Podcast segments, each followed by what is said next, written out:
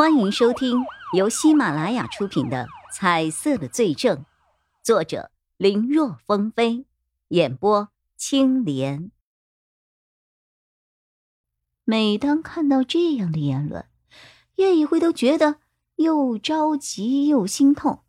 着急的是，这个犯人既然连续犯案四起了，如果再不赶紧抓住，或许还有第五起、第六个人遇害。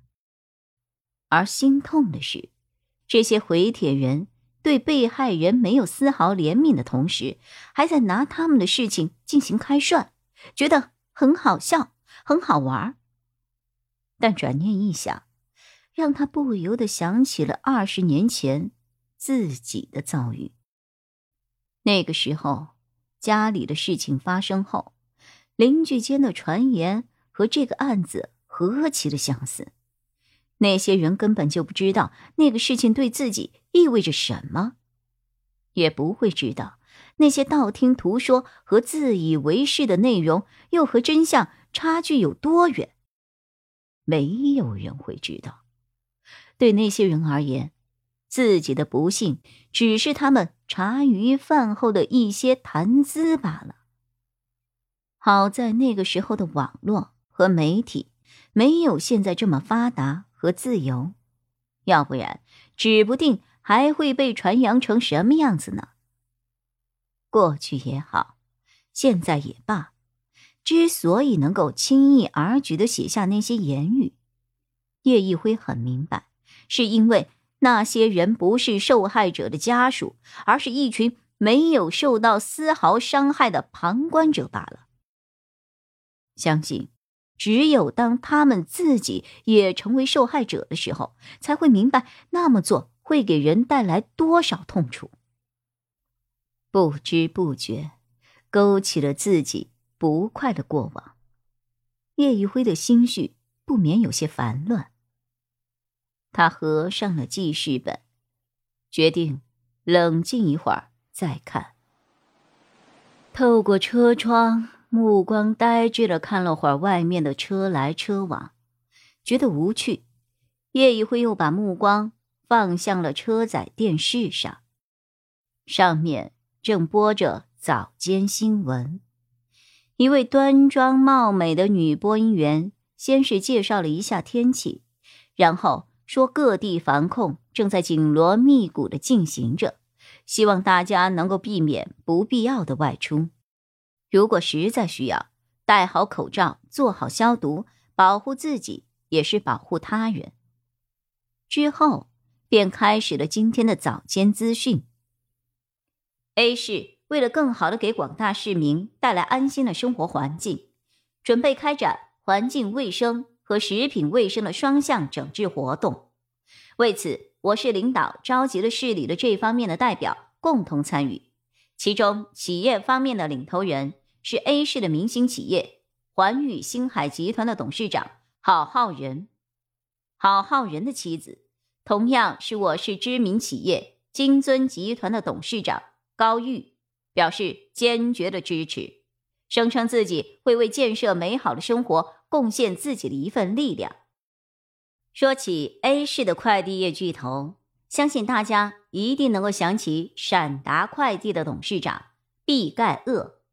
为了感谢毕盖厄先生对 A 市这个富有悠久历史的古镇进行修缮家谱的公益活动，我是民俗研究会会长。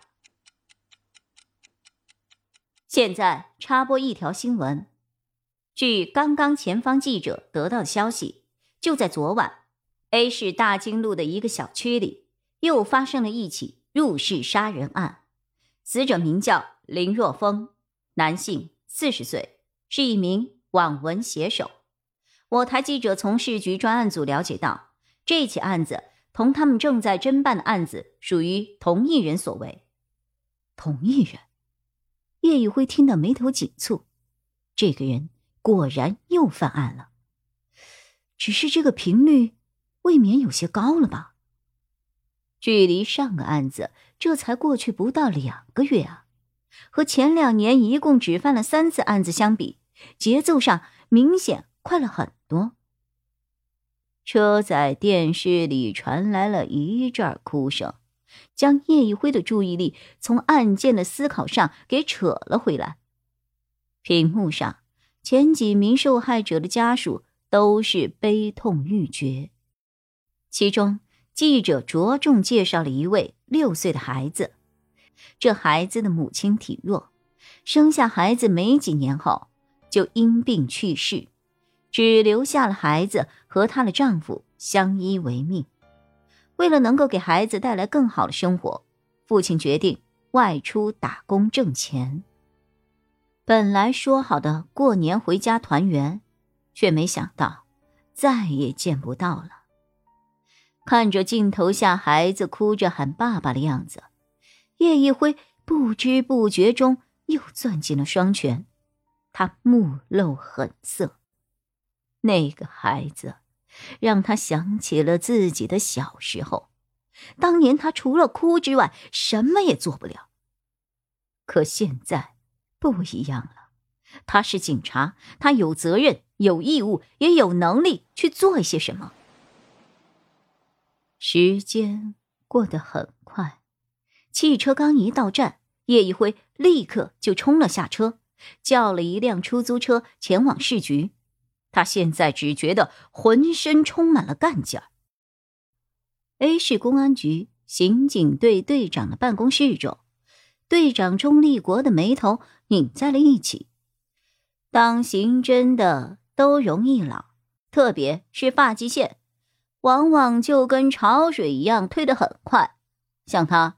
今年已经做刑侦第十五个年头了，他的发际线早就从前额头跑到了后脖颈，秃了。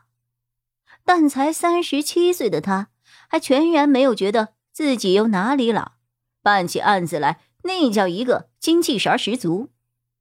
可今天，他似乎觉得自己的耳朵出现了幻听。